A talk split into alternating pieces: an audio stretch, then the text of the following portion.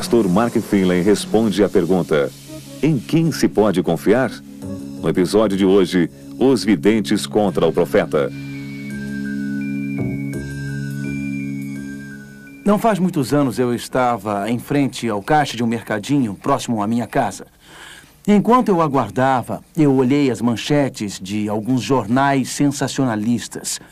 Quero assegurar a vocês de que eu não leio este tipo de literatura. E do meu ponto de vista, este tipo de literatura é para pessoas de mente muito estreita. Para se acreditar neste tipo de sensacionalismo, tem que se ter uma mente muito estreita. Ah, então, eu. Quando eu estava parado em, em, em frente ao caixa, eu olhei para este jornal sensacionalista e eu olhei muitas vezes. Eu olhei duas vezes. Depois eu olhei três vezes. Então eu parei, olhei de novo e eu o comprei. Porém, eu quero assegurar a vocês de que o motivo que, motivo que me fez comprar o jornal foi por causa da manchete que dizia assim: Predições bíblicas para 1996. E eu queria descobrir o que estes jornais falavam sobre as predições bíblicas para 96. Portanto, se você está interessado nas predições bíblicas para 96, aqui estão elas. Número 1. Um, Fevereiro de 1996. Me desculpem, já passamos desta data, mas de qualquer forma, milhares e milhares de pessoas seriam convertidas ao cristianismo. Eles perderam esta e não foi a única. Em julho, uma imagem de Jesus mais alta do que o Corcovado apareceria sobre a capital dos Estados Unidos e milhões se converteriam. Na primavera de 1996 estaria prevista uma grande seca e milhões de pessoas morreriam de fome por todo o país. Em julho e agosto, os quatro cavaleiros seriam vistos nos céus de Montreal, isso em 96, e depois sobre Copenhague. Então, em setembro, um dos maiores eventos de todos, um evangelista estaria pregando. As câmeras estariam gravando gravando em vídeo. E isto é verdade, isto era o que aquele jornal estava dizendo. Esse pregador seria levado para o céu. E eu estava louvando ao Senhor, pois talvez fosse eu, talvez numa de nossas conferências. Porém, eles disseram que seria em setembro. Então eles perderam nossa gravação aqui e com certeza não seria eu. Quando eu li isto, eu pensei, estas são as supostas predições bíblicas para 1996 e fiquei procurando quantos textos bíblicos o artigo tinha. Li todo ele e não havia nenhum texto bíblico. Então eu disse para mim mesmo: por que os diretores destes jornais sensacionalistas, por que os editores destes jornais sensacionalistas publicariam um artigo e transformariam este artigo na principal manchete de seu jornal, Predições Bíblicas para 96? Por que fariam isto? Fariam isto por serem estudantes de profecias bíblicas? Seria esse o motivo? Ou fariam isto porque teriam o desejo sincero de ensinar as pessoas sobre a Bíblia? Você acha que é isto? Por que você acha que eles fariam isto? Eles são motivados por um profeta, Margem. E eles sabem que precisam vender jornais. Agora, isto me leva a pensar numa coisa. Se eles são motivados pelo profeta Margem, cujo lema é dinheiro, eles sabem que uma manchete com as profecias bíblicas para 96 vende. O que eles sabem? Eles sabem que ao redor do mundo homens e mulheres estão com a febre do milênio. E estão olhando para o ano 2000. E se eles publicam que alguma coisa maravilhosa e decisiva está para acontecer, eles reconhecem que ganham vantagem com estas pessoas que olham conflito em nosso mundo e a instabilidade do mundo e imaginam o que o futuro trará. Isto me leva a uma pergunta. Nisto tudo há a palavra do Senhor? Existe alguma coisa que Deus tenha a nos dizer ao nos aproximarmos do fim dos tempos? O futuro é obscuro. O futuro é nublado. O futuro é incerto. O futuro está nebuloso. O futuro está escuro. O futuro é uma incógnita. O que o futuro nos reserva? Pegue a sua Bíblia, por favor, e abra em Daniel, no segundo capítulo. Porque aqui Nas antigas profecias de Daniel, Deus revela para nós um sonho no quarto de um antigo rei e prediz o futuro 2500 anos antes. E o mais maravilhoso sobre este sonho, e o mais maravilhoso sobre esta predição, é que nestes últimos 2500 anos, os acontecimentos deste sonho se cumpriram. Todos os detalhes deste sonho já se cumpriram. Portanto, estes detalhes que já se cumpriram nos dão confiança para acreditar no que Deus diz que irá acontecer. Venha comigo para uma viagem há 2.500 anos atrás na história. Deixe sua mente voar pelas décadas, pelos séculos e milênios. De volta aos desertos arenosos da Babilônia. De volta ao palácio do rei Nabucodonosor. Abra sua Bíblia em Daniel capítulo 2. No segundo ano do reinado de Nabucodonosor, Nabucodonosor teve um sonho. O seu espírito se perturbou e passou-lhe o sono. E então o rei mandou chamar os magos, os astrólogos, os encantadores e os caldeus para que declarassem ao rei qual tinha sido o seu sonho. O rei foi dormir uma noite. E enquanto ele dormia no seu palácio, com seu pijama real, entre seus lençóis de seda, começou a se mexer e não conseguia dormir. Acordou no dia seguinte e disse: Eu tive um sonho, mas eu não tenho certeza do que eu sonhei. Você já teve um sonho e acordou no dia seguinte e não se lembrou do que sonhou? Já teve esta experiência? Mas é claro, você diz: Eu sonhei alguma coisa, mas eu não lembro do que era. Algumas pessoas dizem que se você comer pizza às 10 da noite ou às 10 e meia da noite ou comer um grande prato de espaguete, o sangue desce para o estômago para ajudar a fazer a digestão e aí você sonha. Eu posso assegurar que o rei Nabucodonosor não estava comendo macarrão e muito menos comida baiana. Eu posso assegurar que o sonho que o rei teve não foi por nenhum fenômeno físico que aconteceu, mas o Deus do céu deu ao rei este sonho e as escrituras dizem que o rei chamou os mágicos, os astrólogos, os seus encantadores e os caldeus. Agora, quem eram estas pessoas que o rei chamou? Bem, eram os mágicos. Eram os homens de confiança do rei. Eles derramavam óleo na água. Viam as mudanças e tentavam prever o futuro. Alguns mágicos também eram leitores de mãos, olhando para as linhas das mãos. Os mágicos tinham muitas cartas que eles jogavam, mas uma das principais coisas que eles faziam era pegar uma vaca, os, os mágicos babilônicos, e a cortavam ao meio e, olhando o fígado da vaca, tentavam prever o futuro. Os astrólogos olhavam para as estrelas do céu. Existe uma diferença entre astronomia e astrologia. A astronomia é uma ciência que estuda os movimentos dos sistemas planetários no céu, mas a astrologia é uma subciência que olha para as várias constelações.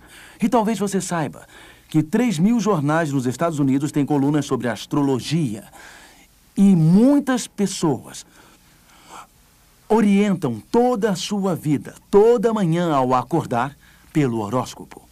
Há algum tempo eu recebi uma propaganda de um cartão de crédito. Você já recebeu algo assim, não é verdade? Eu ia dizer lixo postal, mas talvez o melhor seja correspondência não solicitada. Eu recebi esta correspondência com, com uma propaganda de um cartão de crédito que dizia que ao pedir este cartão você receberia uma assinatura grátis de um horóscopo.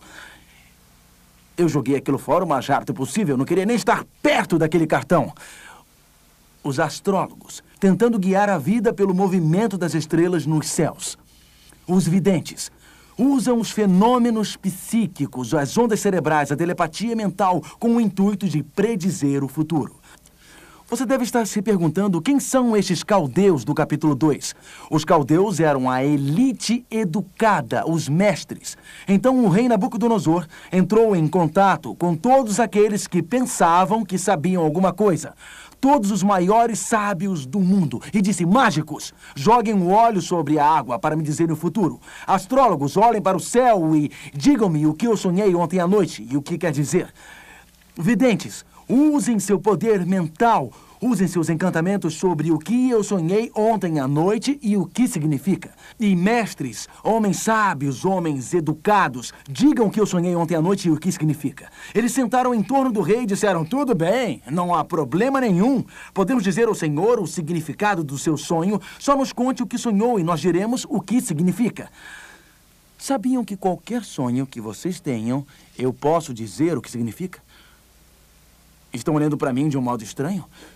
Eu posso estar certo ou errado, mas digo o significado. Não significa que convencerei vocês, mas posso dar a minha interpretação. O rei sabia disto. Portanto, ele disse: Desculpem, mas eu não consigo lembrar do que eu sonhei. Eu sou mais esperto do que vocês. Se vocês não podem me contar o que aconteceu no meu quarto há 24 horas, como poderão me falar sobre 2.500 anos à frente? Isso não é lógico? Se eles não podiam dizer o que ele sonhou na noite anterior, como eles poderiam dizer o que iria acontecer em um ano, dez anos, 25 anos, 100 anos, em mil anos? Então ele disse: vocês precisam me dizer o que eu sonhei ontem à noite. Ou eu vou cortar suas pernas, seus braços, seu pescoço, e isto será um grande problema. Vocês só precisam me dizer o que eu sonhei a noite passada. E o decreto decorreu pelo império. E ao passar por todo o império, chegou à casa de Daniel. Daniel não era um mágico ou astrólogo ou vidente, mas ele fazia parte da elite educada. Ele não estava no palácio. E quando o decreto chegou até Daniel, Daniel disse: Espere. Daniel capítulo 2. Olhem com muita atenção para o verso 15. Aqui nós temos um problema insolúvel. Aqui está um grande mistério, aparentemente sem nenhuma solução. Aqui está a perplexidade diante do não revelado. Aqui está a crise pela qual a vida de Daniel corria perigo. Daniel 2, verso 15. Disse a Arioque, encarregado do rei, por que é tão severo o mandado do rei? Então Arioque explicou o caso a Daniel. Foi Daniel ter com o rei e lhe pediu que designasse o tempo, e ele revelaria o rei a interpretação. Então Daniel foi para casa e fez saber o caso a Ananias, Misael e Azarias, seus companheiros, para que pedissem misericórdia ao Deus do céu Sobre este mistério, verso 19, então foi revelado o mistério a Daniel numa visão de noite. Daniel bendisse o Deus do céu. Daniel não sabia qual era a solução para o problema, mas ele conhecia alguém que sabia a solução. Daniel não sabia a resposta para a pergunta, mas ele conhecia alguém que sabia a resposta. Daniel não sabia o que fazer, mas ele sabia como fazer. Daniel achou um lugar sagrado de oração onde os mistérios eram revelados para ele pessoalmente. E nas crises no final dos tempos, Haverá muitos problemas que nós nunca conseguiremos resolver senão pela oração. Os problemas que enfrentaremos com o casamento, em casa, com as nossas crianças, os problemas financeiros, problemas de saúde, Notem que no mundo de hoje, quase sempre existe alguém que resolve problemas. Qualquer doença que você tenha, sempre existe um especialista. Especialista em olhos, em nariz, especialista em dentes, especialista em costas, especialista em joelho, especialista em dedo mindinho, especialista em dedo polegar, especialista em narina esquerda, em narina direita. Você tem especialista até para a sua orelha esquerda. Por favor, não me entendam mal. Eu louvo a Deus pela ciência médica e pelos especialistas. Não é esta a questão. A questão é que, para qualquer problema que você tenha, pode-se achar alguém que oferece a solução. Se você tem problemas financeiros, existe todo tipo de agências financeiras e vários bancos que ajudam a resolver o seu problema. O que eu estou dizendo não é verdade? Se você tem problema com o seu carro, existem especialistas que podem resolver o seu problema. E se você tem problema com o casamento, você tem conselheiros nos muitos jornais. Eu não estou sugerindo de modo nenhum. Tudo o que eu quero dizer é que quando chegarmos à crise no final dos tempos, não haverá nenhum ser humano que poderá resolver este tipo de problema. Ninguém! A única solução para os problemas é fazer como Daniel, de joelhos, procurando a Deus. A única solução era a solução divina. E quando você chegar ao fim da jornada, quando você chegar ao final da sua vida, depois de tentar todas as soluções humanas, e você estiver frustrado e exausto, não existirá outro caminho a seguir. Só existirá um caminho a seguir. Pois Daniel achou a resposta no lugar sagrado de oração. Com Cristo você pode achar a solução. E Deus revelou aquele sonho a Daniel. E Daniel conhecia o sonho antes do rei, dos mágicos, dos astrólogos, dos videntes, da elite educada que não pôde interpretá-lo. Daniel sabia antes do rei. E ele disse em Daniel capítulo 2, verso 28. Daniel capítulo 2, verso 28. Mas há um Deus nos céus. Não é pode haver um Deus nos céus. Não é talvez haja um Deus nos céus. Não é porventura há um Deus nos céus. Não é eu acho que há um Deus nos céus. É existe um Deus nos céus. Eu gosto desse texto, você não?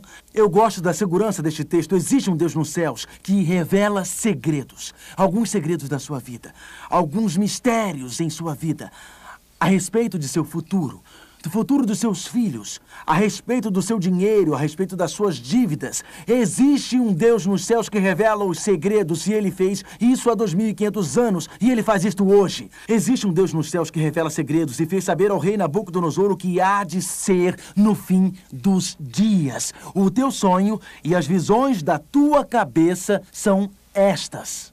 Note o que ele disse. Ele disse: Nabucodonosor, o sonho é para o fim dos dias. Então, onde quer que este sonho comece, ele termina no fim. Onde quer que comece, termina no fim. Este é um sonho que o leva para o final dos tempos. É um sonho que o leva para os últimos dias. É um sonho que o leva para os dias finais da história deste mundo. A Bíblia diz: Nabucodonosor estará nos últimos dias. Então Daniel continuou a explicação. Estando tu, ó rei, no teu leito, seguiram-te pensamentos a respeito do que há de ser depois disto. Aquele, pois, que revela os mistérios, te revelou o que há de ser. Daniel 2, 29. Tu, ó rei, estavas vendo, e eis que uma grande estátua. Esta estátua, esta que era imensa, era de extraordinário esplendor. A cabeça era de fino ouro o peito e os braços de prata, o ventre e os quadris de bronze, as pernas de ferro, os pés em parte de ferro, em parte de barro. Vejam aqui. Notem os versos 34 e 35. Quando estavas olhando, uma pedra foi cortada sem auxílio de mãos. Feriu a estátua nos pés de ferro, e de barro e depois os esmiuçou. Então foi juntamente esmiuçado o ferro, o barro e o bronze, a prata e o ouro, os quais se fizeram com a palha das eiras no estio. E o vento os levou. Se você fosse Nabucodonosor, não estaria assustado? Daniel, Daniel, foi exatamente isso que eu vi em meu quarto. Uma imagem com uma cabeça de ouro, com o peito e braços de prata, com os quadris de bronze, com as pernas de ferro e os pés de ferro e barro. Então eu vi uma pedra não cortada por mão, vindo e destruindo a imagem pelos pés, transformando tudo em pó, e esta pedra se transformou em uma montanha que encheu toda a terra. Agora, se você fosse Nabucodonosor, e Daniel tivesse acabado de contar o seu sonho, o que você diria a Daniel? O que você diria a ele? Diria, Daniel, este foi o meu sonho, mas a próxima coisa que eu quero saber é o que isto é o que quer? O que significa? Por acaso alguém já disse a você, levante a sua mão, se achar que as profecias bíblicas são uma questão de interpretação pessoal. Quantos de vocês já ouviram isto? Qualquer um pode supor qualquer coisa sobre profecias. Mas espere um minuto, nós acabamos de ver uma profecia sobre uma imagem com quatro metais, ouro, prata, bronze e ferro. Como vamos entender esta profecia? Talvez o que devemos fazer é pegar alguns pedaços de papel e passá-los para todos. E vamos supor que você nunca ouviu esta profecia antes. E eu vou passar estes pedaços de papel e todos vão tentar adivinhar o que significa. Vamos dizer, bem, ouro significa isto, uma nação muito rica, isto representa. Vamos passar os pedaços de papel para escreverem nele o significado. E eu fecho os meus olhos e tiro um e isto vai ser o que significa. Vamos concordar com isto democraticamente, não é? Você acha que este é o modo de interpretar uma profecia, deixar que todos interpretem do modo que parecer melhor? Quem deu esta profecia para o rei Nabucodonosor. Existe um Deus onde? Nos céus, que faz o quê? Revela segredos. Então foi Deus quem deu esta profecia. Não faz sentido dizer que foi Deus quem deu a profecia para Nabucodonosor? Que Deus deu a profecia para ser interpretada? Isto Não faz sentido para vocês? Isto não é lógico? Se Deus deu a Nabucodonosor o sonho que se refere aos últimos dias, a interpretação que Daniel deu a Nabucodonosor seria a que Deus deu a Daniel. Na verdade, lendo no livro de Daniel, capítulo 2, verso 36, Daniel 2, verso 36, Daniel 2, verso 36. Esta é a interpretação. E qual é a próxima palavra? Qual é? Esta mesmo, eu ouvi alguém dizer. Nós. Esta é a interpretação do verso 36. Este é o sonho e também a sua interpretação. Diremos ao rei: quem é nós? Deus e Daniel. Então, isto não é apenas uma interpretação humana. Com certeza não é uma interpretação do Mark Feeling, mas esta é uma interpretação que Deus deu a Daniel, que deu ao rei e que escreveu neste livro. Notem, tu, ó rei, rei de reis, a quem o Deus do céu conferiu o reino, o poder e a força e a glória. Daniel e Deus estão explicando o sonho a cujas mãos foram entregues os filhos dos homens, onde quer que eles habitem, os animais do campo e as aves dos céus, para que dominassem sobre todos eles. Tu és a cabeça de ouro. Então Daniel olha para Nabucodonosor e diz para Nabucodonosor: Você, ó rei, é esta cabeça de ouro. Quem então representa a cabeça de ouro? Nabucodonosor ou o reino de Nabucodonosor? Devemos interpretar isto particularmente? Não, porque aqui na Bíblia diz: você, Nabucodonosor, é esta cabeça de ouro. Então, Nabucodonosor, ou o reino dele, a Babilônia, representa a cabeça de ouro. O que o segundo metal representa, verso 39, depois de ti se levantará outro reino, inferior ao teu, como prata vale menos do que o ouro.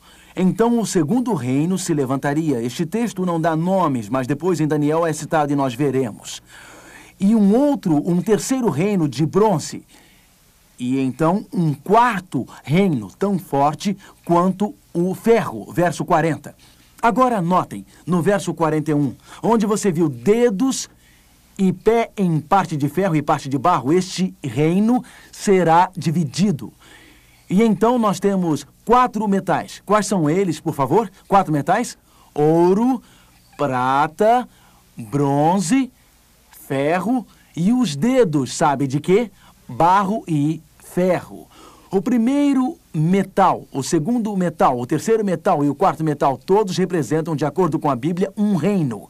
A Bíblia diz que existe um primeiro reino que é o reino de Nabucodonosor, chamado como Babilônia. Então, se você olha para os metais, estes metais desta imagem estão em ordem decrescente de valor. Os quatro metais representam os quatro grandes reinos. O primeiro, a cabeça de ouro, representa a nação da Babilônia. Eu imagino qual a nação que viria depois de Babilônia. Que nação viria depois de Babilônia? A Bíblia nos ajuda a saber isto. Volte para Daniel, capítulo 5. Daniel, capítulo 5, e vamos ver imediatamente que estes quatro metais representam quatro reinos. O primeiro representa Babilônia. Que nação veio depois de Babilônia, que seria o segundo metal representado no peito e nos braços de prata? Daniel 5, 26. Esta é a interpretação daquilo. Mene, contou Deus o teu reino e deu cabo dele. Tekel, pesado foste na balança e achado em falta. Pérez, dividido foi o teu reino e dado aos medos e persas. Então, que nação veio depois de Babilônia e que é representada pela prata? Qual, qual a nação? Os medos e os persas. Mas os persas duraram para sempre? Duraram? De jeito nenhum, porque um terceiro reino viria a seguir. E este terceiro reino seria representado por um quadril de bronze, como diz a Bíblia. A Bíblia realmente dá um nome, o nome do império que seguiria os Medo-Persas. Dá? Sim. Vá para Daniel capítulo 8. Vá para Daniel e encontraremos uma maravilhosa profecia no capítulo 8 do livro de Daniel. Há uma pequena mudança nos símbolos aqui, um carneiro, mas ele nos conta qual seria a nação que viria após os medos e persas. Daniel 8, verso 20. Os medos persas vieram depois de Babilônia. Daniel 8, verso 20. Aquele carneiro que viste com dois chifres são os reis da Média e da Pérsia. E que nação substituiu os medos persas? Verso 21. Mas o bode peludo é o rei de onde? Da Grécia. O reino da Grécia. Então, o império grego seguiu o medo persa. Recordando, a cabeça de ouro representa representa ouro, representa o quê? Babilônia. Você leu isto na Bíblia, sobre a cabeça de ouro. A prata representa a próxima nação, depois de Babilônia, que era os Medo-Persas. E os quadris de bronze representavam a nação que seguiria os Medo-Persas. Que nação era? Qual? Grécia.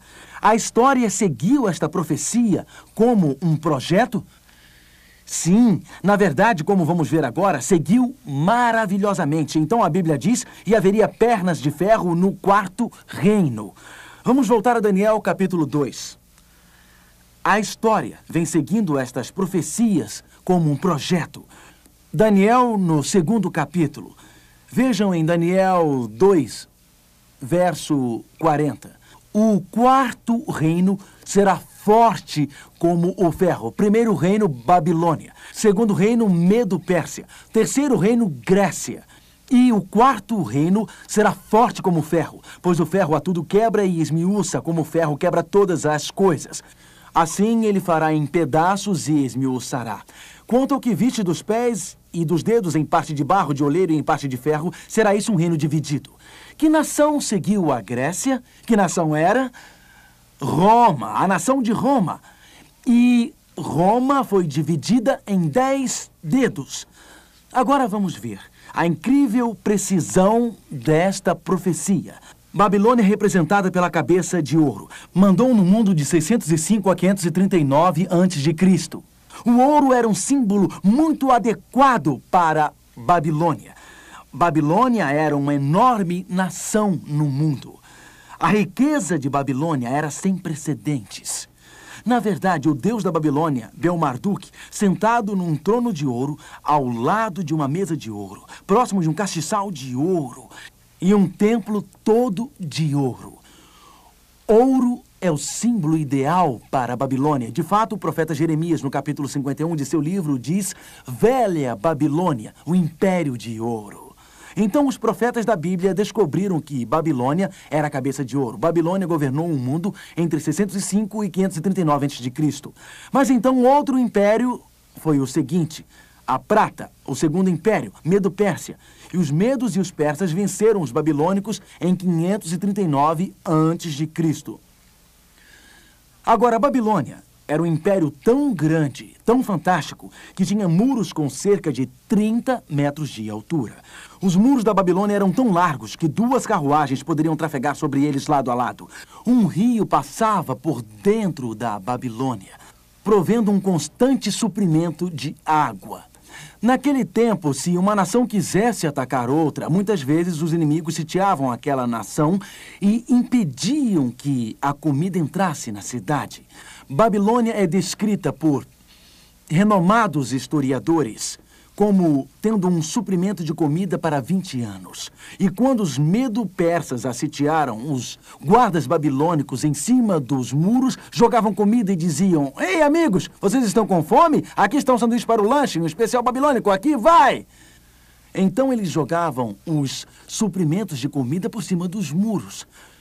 Como foi então que Babilônia chegou a cair. Como foi que este império entrou em colapso? Mantenha o seu dedo em Daniel 2. E vamos para trás no livro de Isaías, uma das mais maravilhosas, uma das mais incríveis profecias. Deus não somente deu o nome da nação que viria após a Babilônia, Medo-Pérsia, como também deu o nome do príncipe persa, que venceria Babilônia há mais de 150 anos antes dele nascer. Veja, foi em 500 e 39 a.C. que Ciro, Dario, o Medo e Ciro, o Persa, juntaram seus exércitos e se tornaram um império Medo-Persa, para então conquistar Babilônia. Mas 150 anos antes de Ciro nascer, ele foi mencionado por Deus como o homem que faria isto. Que Deus é este? Que Deus é este? Os videntes podem adivinhar, os astrólogos podem querer, os adivinhos e os mágicos podem até especular, mas profecia não é adivinhar, é saber. Porque olha para o futuro com os olhos de Deus. Veja, 150 anos antes dele nascer, Isaías 44, verso 27 e 28. Isaías 44, verso 27 e 28. Que profecia magnífica! Isaías 44, versos 27 e 28. Que digo a profundeza das águas, seca-te e eu secarei os teus rios. Que digo de Ciro, ele é meu pastor e cumprirá tudo o que me apraz. Que digo também de Jerusalém será edificada e do templo será fundado. Lembram-se que em 605 Nabucodonosor atacou Jerusalém, que foi destruída, e Daniel e seus amigos foram cativos. Mas este cativeiro teve um fim, e quando se aproxima este final, Deus disse em Isaías, 150 anos antes de Ciro ter nascido: Você será meu pastor, liderará meu rebanho de Israel de volta a Jerusalém e reconstruirá Jerusalém. Ele nem tinha nascido ainda, e Deus já mencionara o seu nome. Isaías 45, verso 1. Assim diz o Senhor ao seu ungido, a Ciro, a quem tomou pela mão direita para bater as nações ante a sua face e descingir os lombos dos reis, para abrir diante dele as portas, as portas que não se fecharão. Notem, um homem chamado Ciro, que era persa, ele secou o leito do rio, onde havia dois portões para transpor. O que aconteceu? Os historiadores nos dizem. Eu já estive no Grande Museu Britânico em Londres. Eu vi o famoso cilindro de Ciro, eu vi com os meus olhos, levei os meus alunos até lá. E o cilindro de Ciro é um achado arqueológico com uma gravação na pedra dizendo como os medo-persas venceram Babilônia. Ali diz o que Ciro fez. Um rio passava pelo centro da Babilônia. E ele cavou um grande reservatório, o rio acima desviou o rio para o reservatório e secou uma parte do rio, e marchou pelo rio seco sob os portões. Mas ainda tinha uns muros ao longo do rio seco, e qualquer um que passasse pelo primeiro muro tinha que enfrentar os demais muros. Mas os portões interiores foram deixados abertos porque os babilônios estavam bêbados, festejando naquela noite. Portanto, o rio estava seco e os portões estavam abertos. Ciro foi mencionado 150 anos antes de nascer e os medo-persas conquistaram a Babilônia. A profecia não adivinha. A profecia sabe. A Babilônia segue-se. A Medo-Pérsia, exatamente como a Bíblia previu. A Bíblia diz: outra nação se levantaria, e assim aconteceu. Olhando para a nação grega, notamos que ela dominou o mundo de 331 a.C. Até 168 a.C., Alexandre o Grande, aquele famoso líder grego que conquistou o mundo com a idade de 32 anos e depois morreu. Ele realmente morreu de forma estúpida, pensando que tinha conquistado o mundo. Jesus morreu na cruz com 33 anos, com pregos em suas mãos e uma coroa na cabeça. O sangue escorrendo por sua face, foi assim que ele morreu, conquistando o verdadeiro domínio do mundo. Jesus e Alexandre. Um tinha todos os reinos deste mundo, porém morreu sem nada. O outro não tinha nada neste mundo, porém morreu tendo tudo. Qualquer pessoa que se vende para os Alexandres desta terra, os quais oferecem o domínio do mundo, quando chega o fim da vida, alguém diz, em seu último suspiro, quando está morrendo, a terapia não funcionou, a quimioterapia não funcionou e você está deitado na cama. Seu último suspiro, quando um ataque cardíaco o leva está sendo levado para o túmulo. A única coisa que importa é ter conhecido Jesus. É ter um senso de que a sua vida é diferente com ele, é ter vida eterna. Alexandre não tinha isto, ele foi para o túmulo. Sem conhecer esta paz e este senso que só existe através de Cristo, os reinos deste mundo não podem oferecer isto a você, amigo. Mas a Grécia desapareceria. E um outro reino se levantaria, Roma, que dominou o mundo de 168 a.C. até 351 d.C. As pernas de ferro. Agora preste atenção. Ouro, prata, bronze e ferro estão em valor decrescente. O ouro é o mais valioso, a prata é a menos valiosa. O bronze é menos valioso, o ferro é menos valioso. Estamos caindo geração após geração na história, onde a moralidade está se desgastando dia após dia, onde não existe limite para a sociedade, onde a sociedade finalmente chegar, os pés de ferro e barro desmoronando e toda a sociedade está prestes a cair. A palavra de Deus tem predito o futuro corretamente. A Babilônia, Medo-Pérsia, Grécia, Roma, e então a Bíblia diz, vamos voltar a Daniel capítulo 2. Bem, se eu não estivesse profetizando uma profecia humana, você sabe o que eu diria? Eu profetizaria ouro, prata, bronze, ferro, cobre, estanho, zinco, magnésio. Em outras palavras, você ficaria profetizando apenas metade e diria Babilônia, primeira nação, e outra nação, outra nação, outra nação. Isso não é lógico. Se tem quatro metais, pode ter cinco metais. E se tem cinco metais, pode ter seis metais. E se tem seis metais, pode ter sete metais. Do ponto de vista humano, isto não é lógico. Por que a profecia não disse existiria uma Babilônia e depois e depois outra e outra e outra? Nós já mostramos que Deus disse o nome Medo-Pérsia. E ele disse o nome 150 anos antes de existir. Deus disse o nome da Grécia 200 anos antes de surgir. Deus disse o nome de Ciro. Profecia não é algum misticismo vago e comum. Ela é exata e específica, porque o Deus dos céus é quem prediz o futuro. Mas, se eu fosse profetizar, como já disse, eu diria ouro, prata, bronze, ferro, cobre, estanho e zinco. Mas o que Deus diz sobre as pernas de ferro, o que Deus diz no verso 41. Quanto ao que viste dos pés, e dos dedos, em parte de barro de oleiro e em parte de ferro. Será isso um reino dividido Roma? Contudo, haverá nele alguma coisa da firmeza do ferro, pois que viste o ferro misturado com o barro de lodo. Como os dedos dos pés eram em parte de ferro e em parte de barro, assim, por uma parte o reino será forte e por outra será frágil. Agora note que esta profecia diz que não haverá um quinto império com domínio mundial, depois de Roma, mas o reino seria o quê? O que seria? Dividido.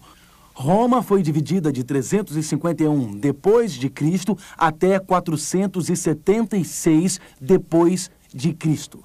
Os dez dedos representam a dissolução do Império Romano. E as dez divisões de 351 depois de Cristo até 476, os alamanos, os ostrogodos, os visigodos, os anglo-saxões, os alemães vêm descendo do norte.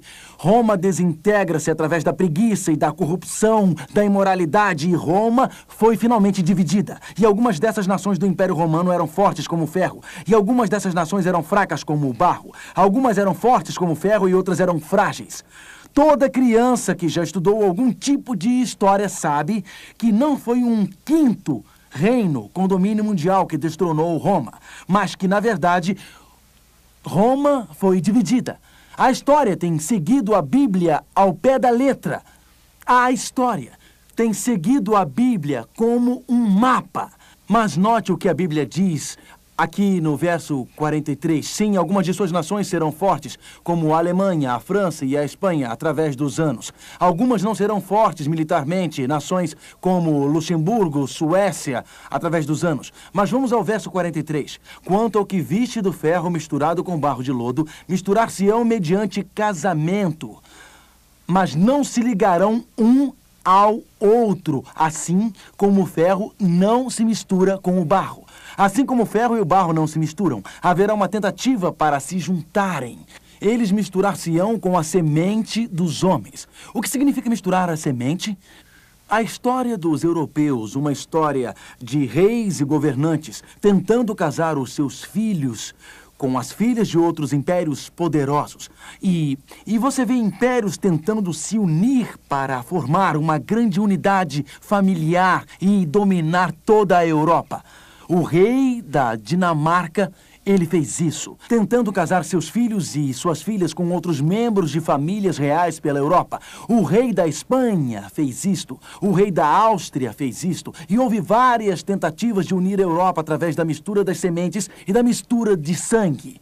Misturar-se-ão mediante casamento, mas não se o que, amigos? Ligarão um ao outro. A Bíblia diz que não se ligarão. Mas a Bíblia também indica que haverá batalhas políticas, haverá conflitos, haverá guerras na tentativa de unir toda a Europa.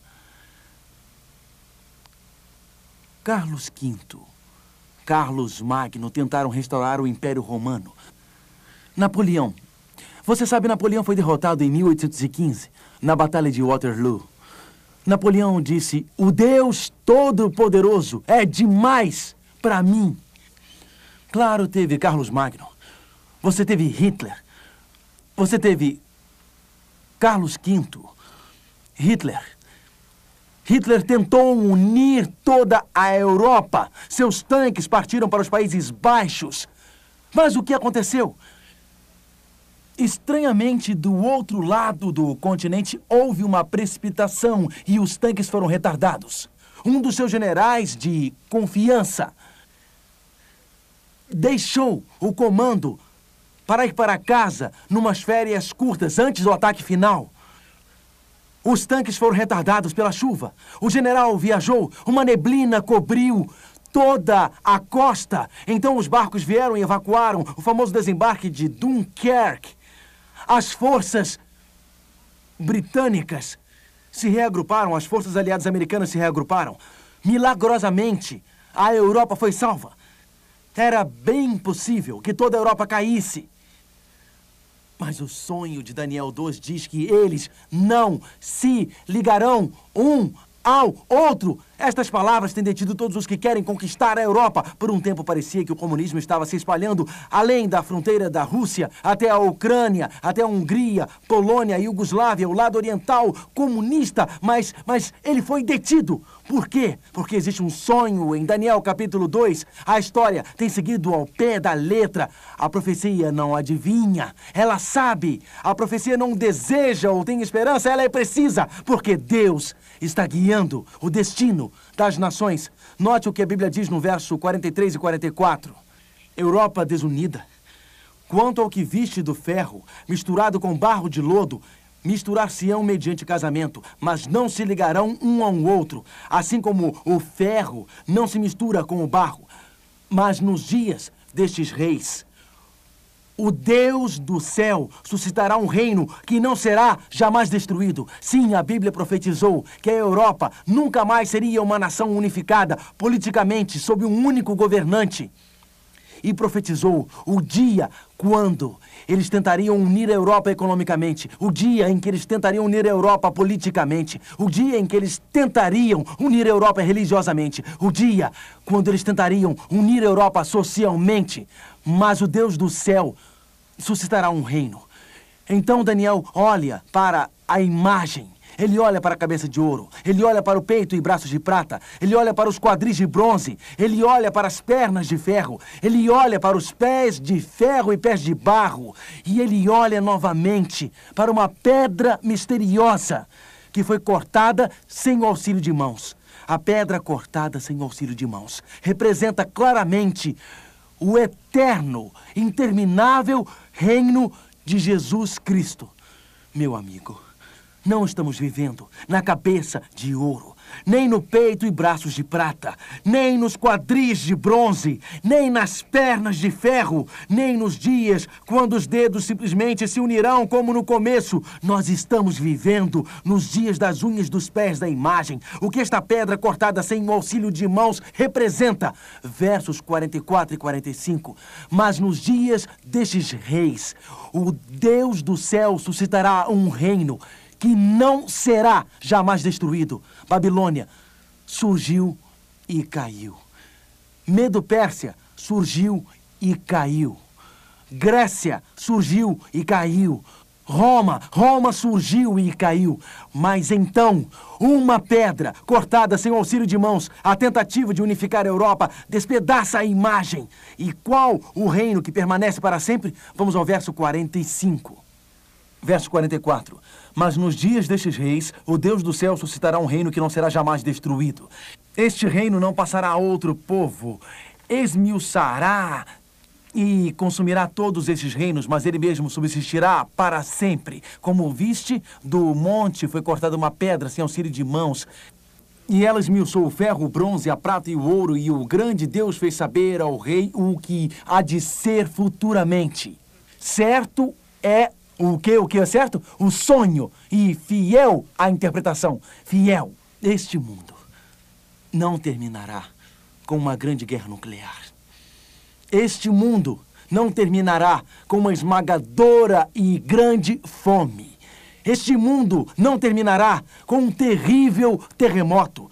Não terminará com alguma catástrofe humana.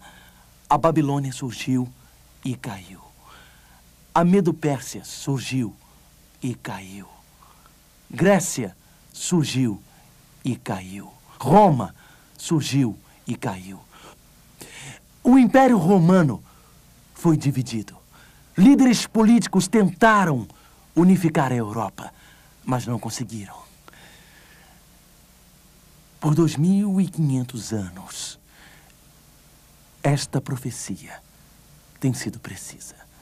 Deus diz que o próximo evento na profecia é a pedra cortada sem auxílio de mãos. Aquele reino eterno e interminável. Por toda a Bíblia, Jesus Cristo simboliza esta grande pedra. Simboliza aquilo que é sólido, aquilo que não muda, aquilo que resiste, aquilo que permanece, aquilo que é eterno. Babilônia teve o seu momento de alegria e glória. Medo-Pérsia teve o seu momento de alegria e glória. Grécia teve o seu momento de alegria e glória. Roma teve seu momento de alegria e glória. Mas aqueles reinos surgiram e desapareceram. Porém, o reino eterno de Cristo está chegando. Não estamos vivendo nos dias de Babilônia, Medo-Pérsia, Grécia ou Roma. Estamos vivendo no fim dos tempos. Durante a Segunda Guerra Mundial, quando as bombas estavam caindo sobre Londres, um pai e a filha dele de seis anos estavam no abrigo antibombas, no porão de uma das igrejas de Londres. A mãe da menina havia morrido num dos ataques aéreos. Seus dois únicos irmãos haviam morrido naquela noite, correndo para o abrigo na escuridão. A terra estava tremendo. As bombas estavam caindo. Explosões acontecendo por toda parte. Prédios desmoronando. A menina estava com medo. Ela estava chorando e disse: Papai, papai, segure a minha mão. Ele respondeu: Estou aqui segurando. Agora durma, querida. Momentos depois, outra bomba caiu e o prédio estava balançando. E ela disse: Papai, papai, me abrace, papai. Papai, eu estou com medo. E ele disse: Vai dormir, querida. Continuaram caindo. E finalmente a menina olhou para ele e disse: Papai, eu só conseguirei dormir se eu vir que você está olhando para mim. Eu só conseguirei dormir, papai, se você estiver olhando para mim. Nos últimos dias da história deste mundo, fortes ondas abaterão a sua vida. Olhamos para o futuro e dizemos, ele é um ponto de interrogação. O que o futuro nos reserva? E Deus diz, eu estou olhando para você. Eu não dei as costas para o planeta Terra. Eu não vou empurrá-lo para bem longe no espaço e deixar ser destruído. Mas eu voltarei em breve. Meu rosto está olhando para você. A pedra, cortada sem auxílio de mãos, esmiuçará os reinos deste mundo. E o reino eterno de Cristo reinará para sempre, e sempre, e sempre, e sempre. Daniel está cheio de esperança, porque os reinos deste mundo não estão alinhados numa corrida política. Os reinos e destino deste mundo estão nas mãos de Deus e seu rosto está olhando para nós. Vamos orar. Ó oh, meu Pai, te agradecemos porque as profecias não adivinham, elas sabem. Agradecemos porque a profecia de Daniel, capítulo 2 da grande imagem, tem se cumprido acuradamente, precisamente e minuciosamente através dos séculos. Ó oh, meu Pai, ajuda-nos a reconhecer que Tu estás nos olhando. E quando o nosso futuro é preocupante, Tu estás lá. Quando ficamos temerosos, tu estás lá. Se tu és grande o suficiente e sábio o bastante para guiar o futuro do mundo, tu podes guiar a nossa vida. Ajuda-nos na escuridão de nossa vida. As bombas estão caindo e estamos em choque, tremendo de medo. Ajuda-nos a ver que teu rosto está voltado para nós. Conceda-nos a certeza de que tu estás nos guiando. Em nome de Jesus. Amém. O mistério do sofrimento e do desapontamento deixa todos perplexos. Onde está Deus quando estamos abatidos e sofrendo? No terceiro capítulo do livro de Daniel, Mark Finley descreve um Deus que enfrenta as dificuldades conosco. Descubra como na poderosa mensagem Desafiando o Decreto de Morte.